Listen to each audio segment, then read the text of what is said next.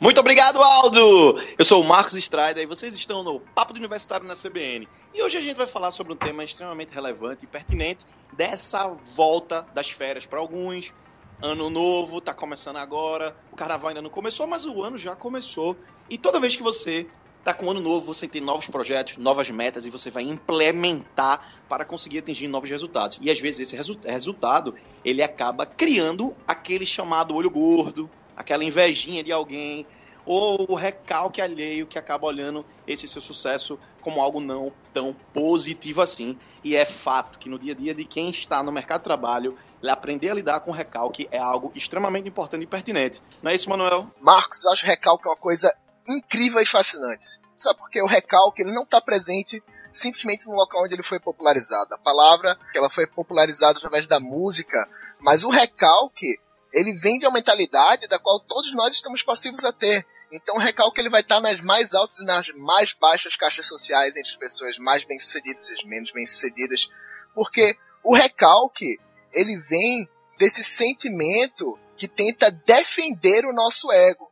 Então, às vezes você tem uma pessoa que está chegando no seu espaço de trabalho e está crescendo muito rápido. Às vezes você vê uma pessoa que ficou magra muito rápido e você luta com isso e você não alcança ou você tem um espaço seu que você se sente dono dele e alguém ganha um pedaço desse espaço dentro da sua empresa, dentro do seu empreendimento, e isso lhe faz sentir ameaçado, isso lhe faz sentir desafiado, porque o seu cérebro, a sua mente, ela quer que você sinta que você é merecedor do que você tem, exatamente com seu esforço, e que o esforço das pessoas não pode ser tão grande quanto o seu porque isso significaria que você estaria sendo chamado fora da sua zona de conforto. Isso te levaria a uma reavaliação, isso te levaria a pensar na sua trajetória de uma maneira diferente. Me faria refletir que talvez você precise se esforçar mais no seu objetivo de emagrecer, ou que talvez você tenha estagnado em um ponto e que as coisas precisam mudar. Exatamente, Manuel. E tanto é que na maioria das vezes é muito difícil, por exemplo, a gente encontrar pessoas que realmente que ficam felizes quando você atinge metas ou ficam felizes e comemoram com você por uma conquista legítima sua.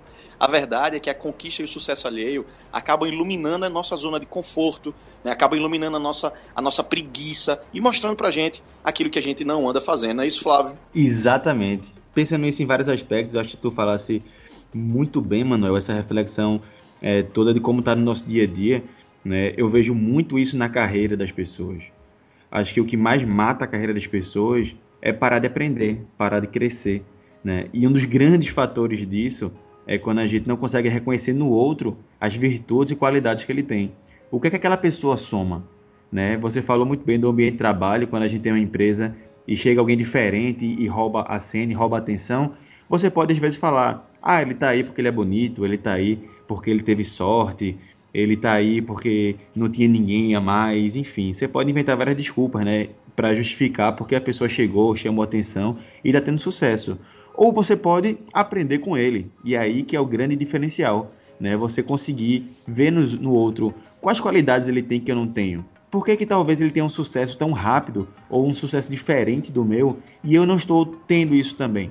Né? Ao invés de ser aquele velho recalque de estar tá reclamando do mundo, culpando os outros, né? Como a gente é, costuma ver muito por aí.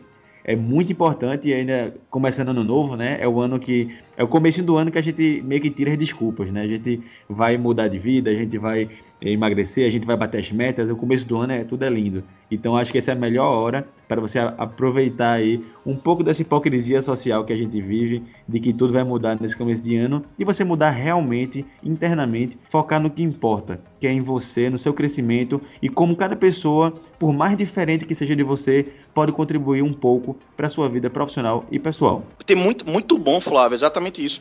A gente sabe que tem muita gente que aproveita, né? É, se tá, se de, de repente vivendo um momento desse no ambiente de trabalho e acaba se desestimulando, acaba se contaminando e fazendo menos do que vinha fazendo. Já tem outras pessoas que passam pela mesma situação e acabam utilizando isso como um trampolim, acabam utilizando isso como um indicador de que estão fazendo o trabalho certo. Afinal de contas, a gente sabe que, por exemplo, num jogo de futebol, o jogador que não está com a bola no pé não é marcado. E você pode usar essa, isso que está acontecendo com você, por exemplo, como um indicador de que você está fazendo realmente está gerando resultados positivos. Vamos ser real. Se você não está sendo, não tá recebendo marcação, se você não está sendo de alguma forma, se você nunca passou por isso, é porque você ainda não fez nada de relevante. E você pode utilizar isso como um indicador, ou seja, um norteador para que você possa ter realmente, de fato, um 2016 incrível. É, fazendo uma ressalva que às vezes muita gente desiste da carreira, né, tem problemas sérios porque de repente acha que está sendo perseguido ou que acha que não vai conseguir lidar direito com essa questão da inveja alheia que acaba criando vários problemas. Aqui a gente poderia enumerar vários.